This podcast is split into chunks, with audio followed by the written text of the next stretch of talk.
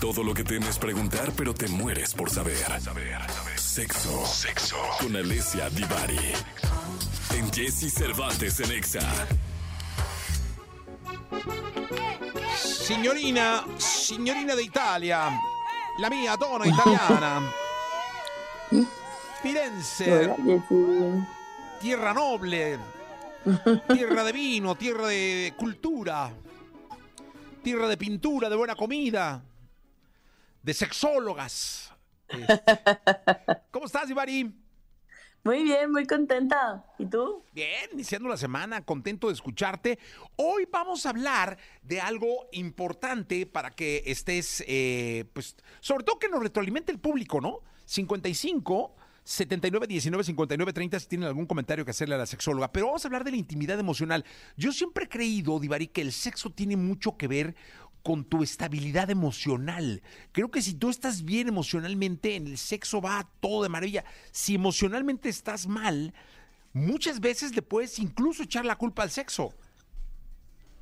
Claro, el tema es que la sexualidad, o sea, si aprendemos a, si tenemos una buena intimidad emocional con nuestra pareja, por ejemplo, eso, eso es de gran ayuda para trabajar en el supuesto que existan cualquier tipo de problemática sexual, pero sobre todo nos ayuda a prevenirlas, ¿no?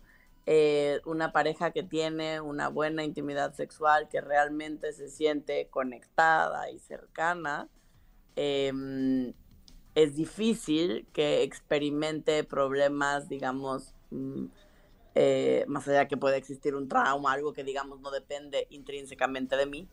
Em, es, bastante, es bastante llevadera la vida sexual, pues es súper intensa, em, digamos que se vuelve, se vuelve mm, parte integral de nuestro día a día. Y eso, por supuesto, em, da el resultado que muchos de nosotros quisiéramos, ¿no? Que es tener una vida sexual satisfactoria, plena, cercana, íntima, basada en la confianza. Oye, y yo lo que creo es que eh, la parte emocional eh, te lleva a esa estabilidad, pero también te lleva a tratar de satisfacer tus sueños y tus fantasías. Perdón. Claro, porque si tenemos, o sea, eh, empecemos por decir que, si, qué es la intimidad emocional y nuestra cosa más que la cercanía y la conexión profunda que podamos experimentar a nivel emocional con un otro, ¿no? Es, es cuando somos capaces de compartir nuestros sentimientos, nuestras emociones, nuestros pensamientos, pero también nuestros miedos, esperanzas, preocupaciones y fantasías, ¿no? Como bien decías. Y mostrarnos eh, vulnerables y abiertos hacia o con la otra persona. Entonces, si todo esto em, lo escuchamos y lo aplicamos al terreno, digamos, al terreno de la sexualidad, entonces, claro que em, se vuelve una gran manera de poder em, expresar y cumplir, por ejemplo, fantasías o de poder expresar deseos o también, ¿por qué no?, algunos miedos o preocupaciones que podamos tener por ahí guardados sin que nadie lo sepa. Oye, y este sin que nadie lo sepa puede ser que eh, en alguna relación sexual lo sueltes. O sea, de pronto por, la, por la, parte emocional y todo te puede llevar a que en un encuentro sexual sueltes este eh, sin que nadie lo sepa. Sí, o sea, puede, puede ser que uno o que lo sueltes, o sea, de manera literal, o que por ejemplo haya algunas actitudes que em, no te permitan disfrutar de la sexualidad como te gustaría. Quizás eh, tuviste algún trauma pasado em, y entonces tienes, eh, puedes tener dificultad para, em, por ejemplo, recibir la penetración en el caso de las mujeres muchas veces o em, tienes un deseo sexual muy bajo, pero antes, digamos, lo tenías en un nivel más alto, es algo que ha cambiado en ti, em, o quizás em, no te sientes cómodo o cómoda mostrando tu cuerpo y siempre tiene que estar la luz apagada y abajo de la sábana y no me quites el brasier, o no te quitas la playera, ¿no? En el caso de los hombres. Entonces, claro que todo esto son, son pequeños, son pequeños tips, pequeños momentos en donde eh, podemos observar que a esta persona probablemente tiene, tiene una relación de alguna manera complicada con su propia sexualidad y por lo tanto con la sexualidad en pareja. Y es aquí donde la intimidad emocional nos puede ayudar, donde esta conexión, donde esta cercanía, ¿no? Nos permite que la otra persona se sienta en confianza em, y se abra con nosotros para trabajar lo que sea que esté ahí atorado. Pues mira, eh, vamos a ver por aquí. Viene una, una duda, una pregunta del público. Eh, ahí te va. Dice. Patricio, ¿se puede tener intimidad emocional con eh, parejas ocasionales?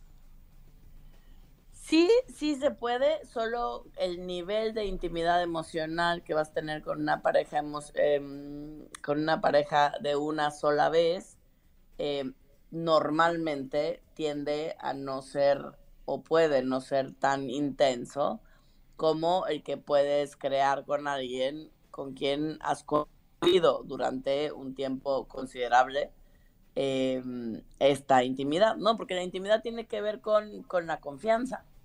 Y entonces no mm, con, con, con votar nuestras barreras, con poder ser vulnerables ante la otra persona.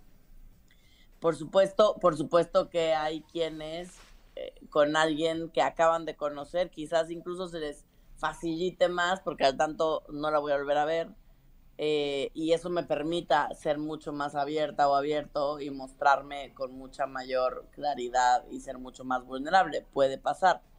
Em, pero digamos que normalmente es, es, algo que vamos construyendo con una persona, ¿no? A lo largo del tiempo. Oye, dice Norma por aquí, ¿qué pasa con las parejas que de inicio dicen no se vale enamorarse. ¿Qué pasa? Pues que tendrán. O sea, me imagino que emocionalmente, ¿no? Sí, sí. O sea, normalmente cuando decimos que no se vale enamorarse, eh, muchas veces porque tenemos miedo, porque quizás sentimos que nuestra vida va a cambiar y en ese momento no estamos dispuestos o no queremos que nuestra vida cambie en función de tener a alguien eh, de quién ocuparnos y preocuparnos. Em, puede ser, normalmente hay algún tipo de miedo, a diferentes razones, ¿no? O sea, pero miedo, sí. Sí, ¿se, se, cortó? ¿Se cortó? ah, no, no, no, sí. Eh, ah, ahí terminaste ya. Es que terminaste muy de tajo. Eh, entonces. Terminé muy de tajo. Pues, normalmente es miedo. Entonces sienten miedo. Ni miedo, sí, sí que el miedo puede ser muchas variables, pero en, el fondo es, miedo, miedo al compromiso, miedo a que la vida cambie, miedo a no saber gestionar el amor, miedo a que la relación con esa persona cambie, miedo. Ah, ok. Sí, sí, pues espero que haya quedado ahí. Eh, Normita, no seas miedosa, entonces. es así, o sea. Pues valentía, gente, valentía. Para tener una vida sexual que valga la pena, se necesita harta valentía. Totalmente. Gracias, Ivari. Al contrario, nos escuchamos el miércoles. Manden sus dudas. Gracias. 8 de la mañana, 24 minutos. Vámonos.